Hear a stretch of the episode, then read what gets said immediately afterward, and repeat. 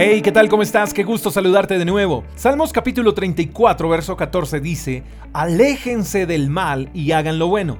Alejarse es una acción. Cuando vemos lo malo delante de nosotros debemos ejecutar una acción, acceder a lo malo o alejarnos. Atención a esto, somos nosotros los que debemos alejarnos. En ocasiones accedemos a lo malo porque nos quedamos esperando a que Dios nos tome de la cabeza y nos aleje de allí.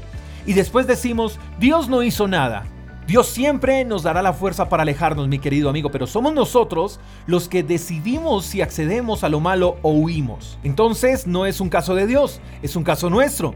Y Dios dice, aléjense, o sea, no estén cerca, no contemplen el mal, no permitas que lo malo te seduzca, aléjate. Pero no es solo alejarnos, es alejarnos y hacer lo bueno.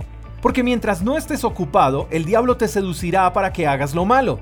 Dice el dicho que una mente desocupada es un taller del diablo, así que tenemos que alejarnos del mal, pero hacer lo bueno. Si solo nos alejamos, pero no hacemos lo bueno, quedaremos expuestos a la tentación.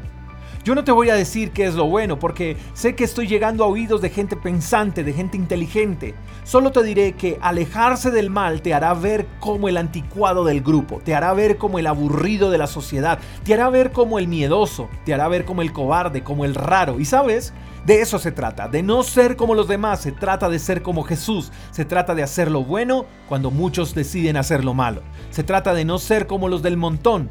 Si te van a reconocer por algo, mi querido amigo, que sea porque fuiste el distinto, el diferente, el salmón que nadó contra la corriente.